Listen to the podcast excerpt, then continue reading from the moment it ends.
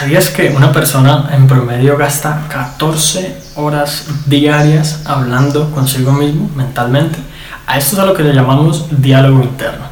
¿Y sabías que el 80% más o menos de ese diálogo interno es negativo? El día de hoy quiero compartirte cómo puedes identificar ese diálogo interno negativo y quizás mejorarlo un poco para que mejores tu vida significativamente y puedas lograr todo lo que te propones.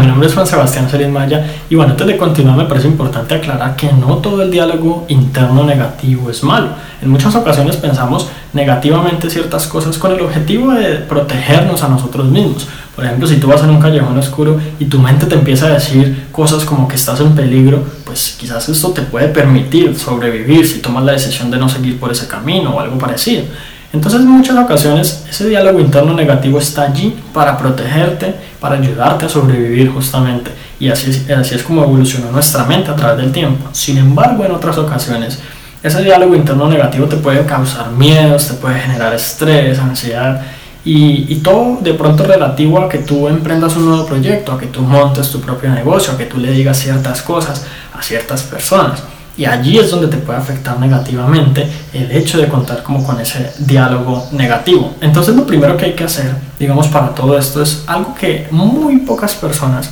hacen día tras día y es analizarte a ti mismo, analizar cuáles son tus pensamientos, tratar de incluso llevar una, una libreta, una agenda en donde anotes cuáles son esos pensamientos que se repiten más, qué cosas a lo largo del día se vienen a tu mente, así sin tú saber cómo por qué. Y como cuando las personas de pronto te dicen algo, ¿qué es lo primero que tú piensas o sientes al respecto? Ese tipo de libreta lo podrías llevar, digamos, durante una semana, todos los días, y de pronto puede ser algo, no sé, puede ser en papel, también puede ser que lo tengas en tu, en tu teléfono móvil, pero lo importante es que lo hagas en el momento en que tengas fresco ese pensamiento, porque básicamente en promedio tenemos unos 60.000 pensamientos al día y pues aunque no vamos a anotar los 60.000 pensamientos en esa libreta porque sería totalmente agotador y la mayoría serían, estoy cansado de anotar esto, eh, la, la, idea es que tú tengas en cuenta los pensamientos predominantes para que como que detectes e identifiques cuál es esa mentalidad que domina tu vida y básicamente pienses y analices si debes mejorarla y cambiarla por otra o no. El siguiente paso sería identificar patrones o cosas que se repiten. De esta manera tú puedes darte cuenta como a qué cosas le estás dedicando mucho esfuerzo mental, qué cosas te están atormentando día tras día si, si aplica, qué cosas de pronto requieren mucho esfuerzo y tú estás pensando recurrentemente una y otra vez sobre lo mismo quizás una decisión que aún no has tomado, quizás algo que va a pasar en el futuro cercano que te tiene pensando.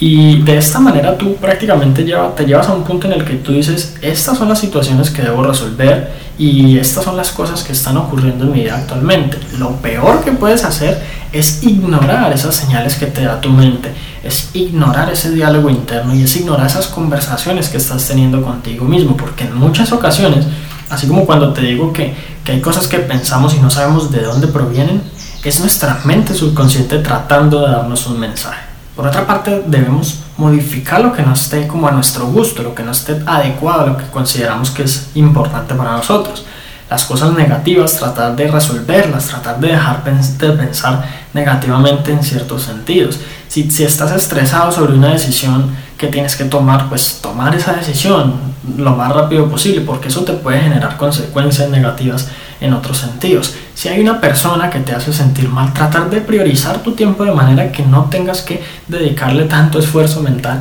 a pasar con esa persona, porque pues realmente eh, las personas tóxicas pueden absorber toda tu energía en algún momento determinado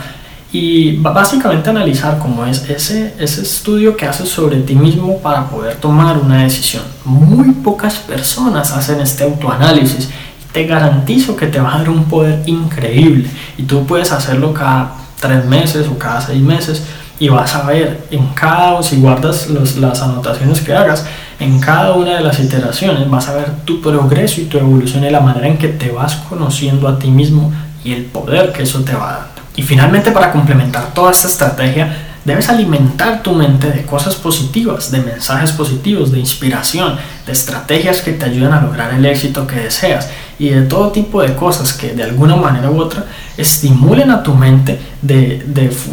a través de fuentes externas, no solo de ti mismo, de manera que no se vuelva como tu diálogo interno un ciclo vicioso en el que estés repitiendo una y otra vez las cosas negativas, sino que haya fuentes externas diciéndole a tu mente, esto puede ser de esta manera, esto es positivo, puedes tomar tal decisión, puedes ser feliz o cualquier otra cosa, que tu mente como que empiece a razonar y diga, ok, pues tiene sentido y así, como que te ayude, como que sea una, una ayuda externa para poder como contribuir positivamente a ese diálogo interno. Y si quieres aprender mucho más sobre cómo tener una mente positiva, quizás eliminar esos pensamientos negativos repetitivos en tu mente y justamente entrar como en armonía con tu calidad de vida y contigo mismo, entonces tengo un material gratuito que sé que te va a encantar. Es totalmente exclusivo para suscriptores y no lo consigues en ninguna otra parte. Y para acceder a él simplemente entra a la página www.juan.sc